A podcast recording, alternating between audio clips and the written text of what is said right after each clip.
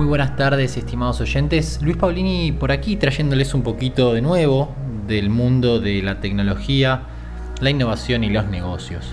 Bueno, vamos por algo ya trivial a esta altura de la columna. Es nuestro eh, amigo de la columna, el señor Elon Musk, sigue en la cruzada para hacer de Twitter una empresa.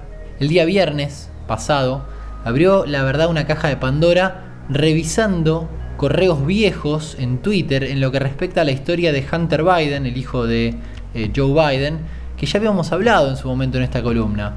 Bueno, parece ser que lo que mencionamos, eh, la columna era todo real.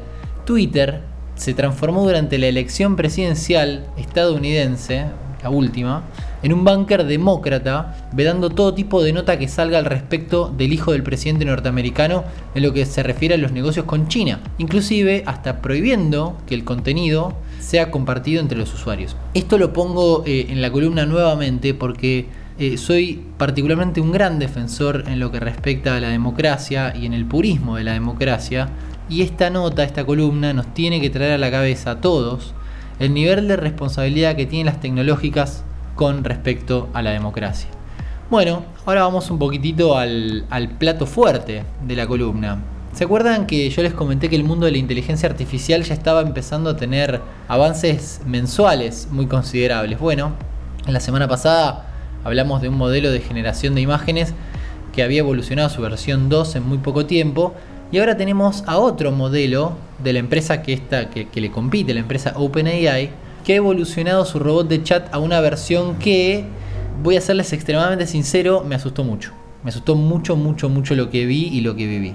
Chat GPT es capaz de generar contenido de forma autónoma, como poemas, canciones y análisis de situaciones. Inclusive puede escribir código fuente y explicarlo de una manera clara y precisa, así como también arreglar código que está roto, algo extremadamente válido para el mundo de la programación.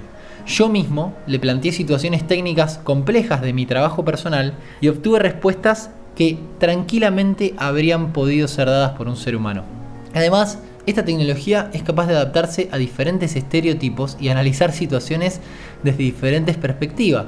Por ejemplo, le pedí que se ponga a analizar situaciones históricas desde diferentes ideologías y entendió perfectamente todo.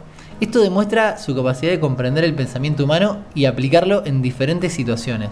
Esto me hace acordar eh, a lo que dijo el creador de la empresa OpenAI hace algunos meses que mencionamos en esta columna. Esta tecnología va a ser obsoleta a una parte muy grande de los trabajos que hoy se consideran de alto valor agregado y vamos a estar necesitando más personas que hagan oficios, que hagan trabajo con sus manos. Anote esto, estimado oyente, si quiere tener trabajo en los próximos 20 años. En resumen, ChatGPT es un avance impresionante en el mundo de la inteligencia artificial y es una tecnología que vale la pena seguir de cerca en el futuro. Si tienen la oportunidad de probarlo, les recomiendo que lo hagan ya que es una experiencia única y fascinante. El nombre de esta tecnología es ChatGPT, lo pueden encontrar googleándolo. ¿Les pareció interesante esto que acabo de comentarles? Bueno, el 80% de todo esto que acabo de decir lo escribió el robot este que les comento, habiéndole yo pasado algunos tópicos que quería cubrir en esta columna sobre la tecnología. Bastante, bastante impresionante, ¿no lo creen? Bueno, pero no asustarlos, nos vemos la semana que viene. Muchas gracias. Seguimos en Facebook, arroba unicornios culturales.